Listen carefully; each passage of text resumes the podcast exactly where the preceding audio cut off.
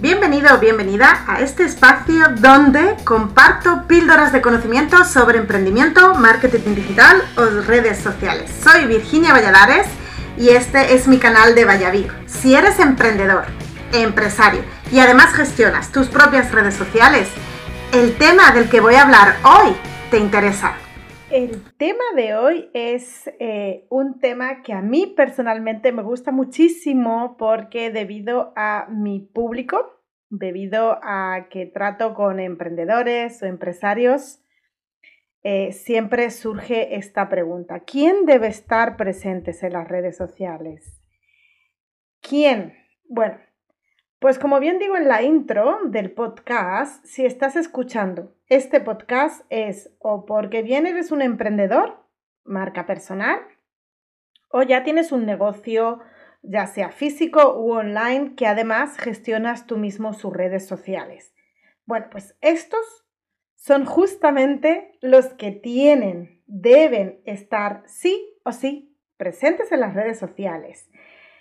Sí, sí, lo que escuchas. Y ahora la pregunta es, ¿para qué? Súper importante saber para qué hay que estar eh, presentes. Bueno, pues hay que estar presentes para saber qué está pasando en el mundo. Mirad, las estadísticas dicen y podéis buscar, por ejemplo, yo suelo eh, mirar las estadísticas en, en IAP Spain Después en la descripción os dejo el enlace que ahí siempre vais a tener las estadísticas actualizadas anuales. Eh, eh, ahí dicen que el 97% de, de, la población en España, por ejemplo, está conectada ya a Internet y que además las personas están en un mínimo de dos a tres redes sociales. Fijaros, ¿no? ¿Cuáles son las estadísticas? Esto pasado a cifras, hablamos de millones de personas solo en España.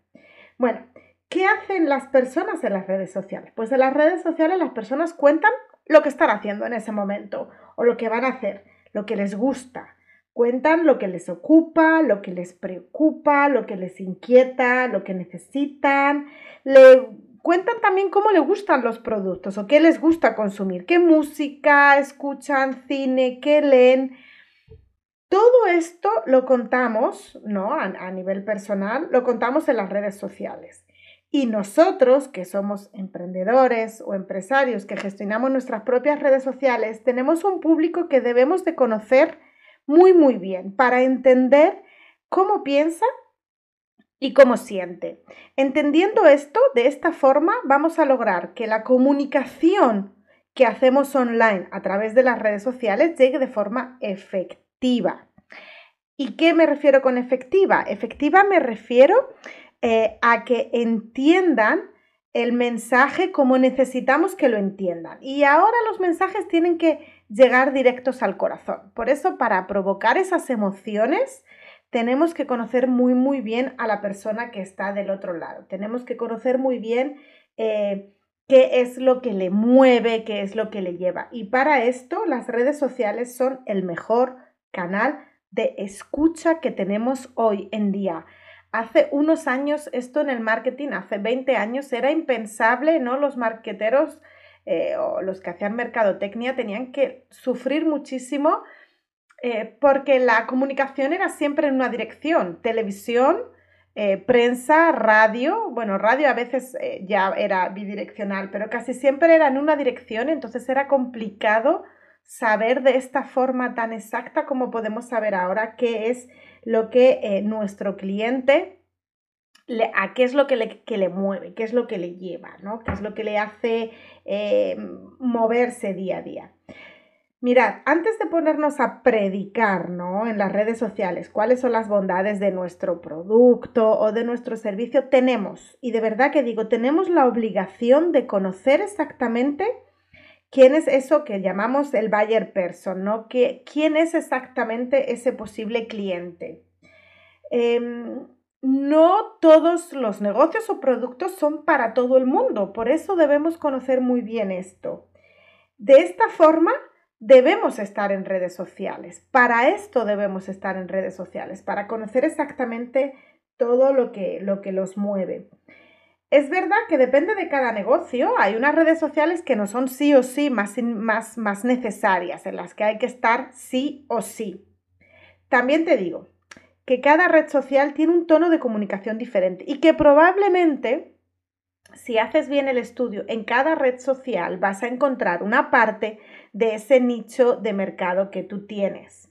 Solo tienes que investigar, investigar exactamente y probar a ver en qué red social debes estar sin excusa.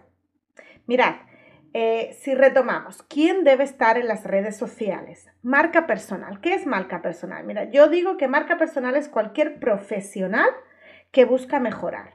Busca mejorar reputación, ¿vale? Que se le conozca mm, con una buena reputación o busca mejorar su calidad de vida. Si buscas mejorar tu calidad de vida, puede ser porque necesitas o quieres mejorar tus clientes o necesitas más clientes. Todos los que somos freelance, además, o sea, los diseñadores, eh, abogados freelance, periodistas freelance, pintores, cualquier persona que, consideramos freelance, que somos estos eh, autónomos que nos autoempleamos, también. ¿Por qué? Porque a través de las redes sociales eh, vamos a generar contactos que al final pueden acabar siendo clientes. Y cualquier empresa o pyme, ¿no? pequeña pyme, que ya tenga un negocio físico o verdaderamente esté montando un negocio online. ¿Por qué? Pues porque hay mucha competencia y el mundo online es una realidad. O sea, las estadísticas dicen claramente eh, que las redes sociales influyen en nuestra decisión de compra. Eh, miramos en redes sociales a ver qué se habla de ese producto o de esa empresa antes de realizar la compra o antes de siquiera preguntarles un poco más cómo funcionan o cómo trabajan. No podemos de verdad dejar de pasar la oportunidad de estar en las redes sociales y además estar de forma eh, consecuente, consciente y coherente, sobre todo muy coherente, que haya una coherencia entre lo que somos de verdad, lo que tenemos en nuestro negocio y lo que comunicamos en redes sociales. Teniendo perfiles sociales vamos a estar encontrables, van a poder encontrarnos, porque si no, no estamos.